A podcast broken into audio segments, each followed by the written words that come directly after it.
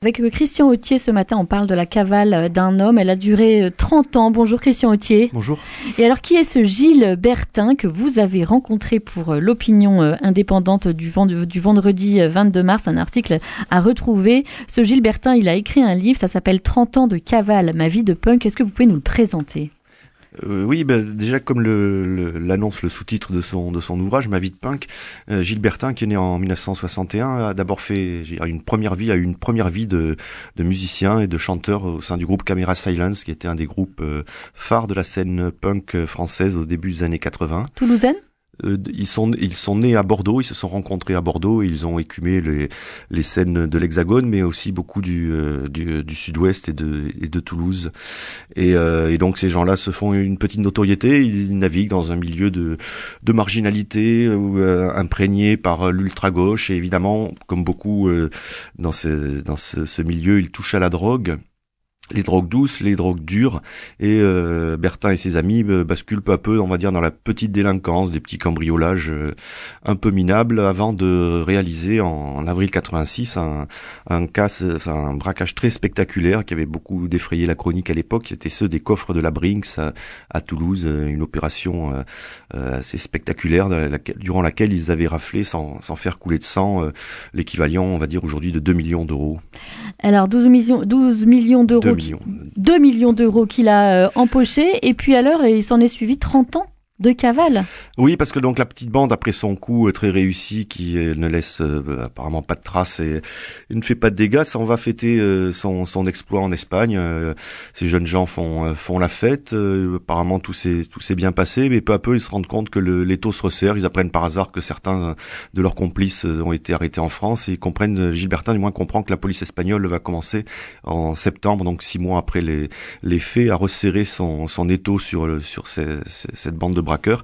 Et lui donc décide de quitter ses, compagnons, d'abandonner la famille qu'il a en France. Il est père d'un jeune fils, il a une compagne, il a ses parents ici et de, rentrer dans la clandestinité. Et effectivement, une clandestinité, c'est l'un des aspects une semi-clandestinité puisqu'il a évidemment une vie, mais euh, c'est un des aspects les plus fascinants de ce livre qui va durer près de 30 ans. Et donc Gilbertin vit euh, sous de fausses identités entre l'Espagne et le Portugal euh, à une époque en plein cœur de Lisbonne, il ouvre avec sa compagne de l'époque un magasin de disques très très prisé qui devient très réputé.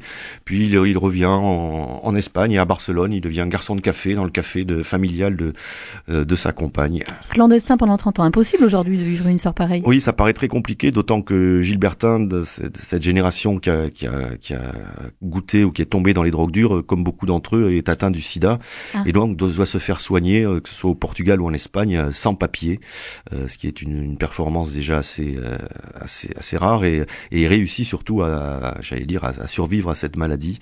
Et 30 ans, voilà, on imagine mal aujourd'hui avec alors que nous laissons des empreintes numériques un peu partout, euh, euh, une telle une telle cavale possible. C'est un héros romantique, euh, ce Gilbertin, Christian Autier? Non, justement, il s'en il s'en défend dans le livre. Il y a il y a aucun romantisme du du braqueur tel que nous le véhicule, notamment le le cinéma. Il a voulu raconter son histoire, je crois surtout pour solder des comptes. Il le dit très très très clairement. Et, euh, et, aussi pour pouvoir euh, refaire sa vie si on peut dire puisque comment ça s'est terminé ouais? oui parce que donc il s'est en, en, 2016 en novembre 2016 il se rend à la justice à Toulouse. Euh, il a contacté un, avocat qui était qui avait défendu une partie de, des, des, auteurs du braquage maître Christian Etlin. Et il se rend à la justice 30 ans après 28 à l'époque, ah oui, euh, parce que là, il est, il est, il est père d'un jeune garçon de 5 ans. Il se dit bon, pour lui offrir une vie euh, décente et pouvoir lui dire la vérité, il faut que j'assume mes actes.